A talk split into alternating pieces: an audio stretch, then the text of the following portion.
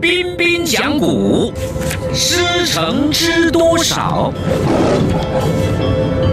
一八一九年一月二十八日，来佛士和他的同伴法古哈带领了六七只英国船开到新加坡来。他们就在旗张山 （Saint John Island） 附近的海面停留了一夜。第二天，就派船上的华人木匠。曹阿志和二十名水手先到新加坡岛上去打听一下有没有荷兰人在这里的消息。曹阿志和水手们发现岛上并没有荷兰人，只住了四五百名海人、马来人和华人。于是，他们便在山上升起了一面大旗。来佛士和他的同伴知道岛上很安全了。便把船呢开到岸边来，登陆新加坡。你看来佛士多聪明，先派曹阿志跟水手登陆，如果没有危险，他才来。师承知多少？来佛士登陆新加坡的时候，新加坡是由廖内柔佛王国的天猛公管理的。来佛士向天猛公表示，英国人想在岛上建立一个码头和市场。让各地的商人来这里做生意，希望天猛宫能够准许他们在这里设立一个贸易站。天猛宫啊，虽然同意来佛士的要求，但是必须得到苏丹的正式批准才算。由于廖内柔佛王国的苏丹是控制在荷兰人的手中，这样看起来是很难成功的。所以来佛士啊，就感到很为难。不久，来佛士打听到现任苏丹的王位应该由他哥哥东姑龙继位才合法。换句话说，是弟弟把哥哥的苏丹位给抢去了。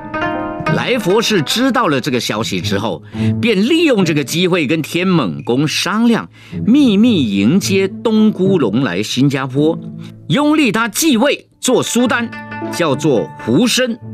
当天，来佛士便和苏丹天猛公订立了条约。苏丹答应让英国人在新加坡设立贸易站，并派一名官员来管理，而英国人每年付给苏丹五千元，天猛公三千元的酬金。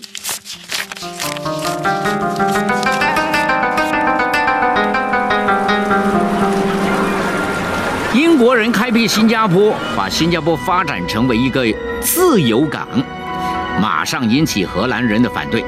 荷兰人认为廖内柔佛王国已受他们保护，隶属于王国范围的新加坡，英国人是没有权利占有的。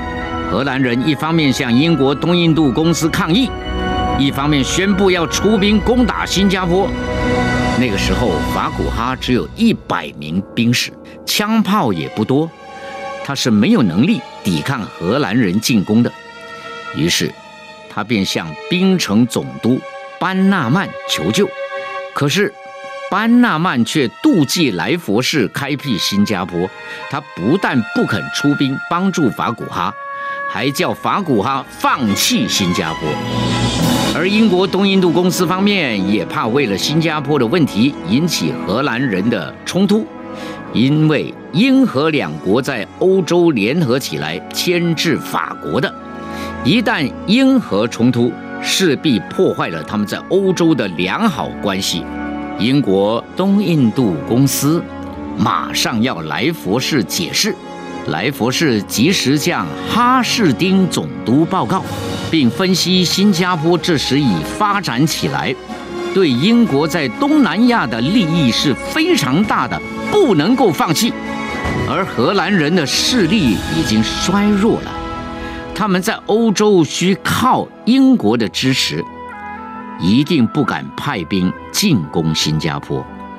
于是哈士丁总督便命令班纳曼出兵援助法古哈。荷兰人看到这种情形，只好和英国谈判。一八二四年，双方订立了英荷协定。在条约中，荷兰人承认英国人占有新加坡，另外，英国人还用名古连和荷兰人交换马六甲。这一来，荷兰人便退出了马来半岛，而英国人也不再到印度尼西亚去发展。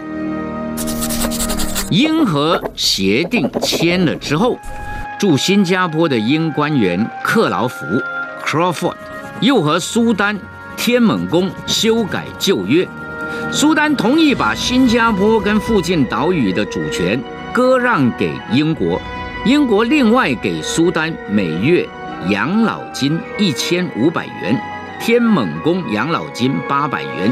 从这个时候起，新加坡。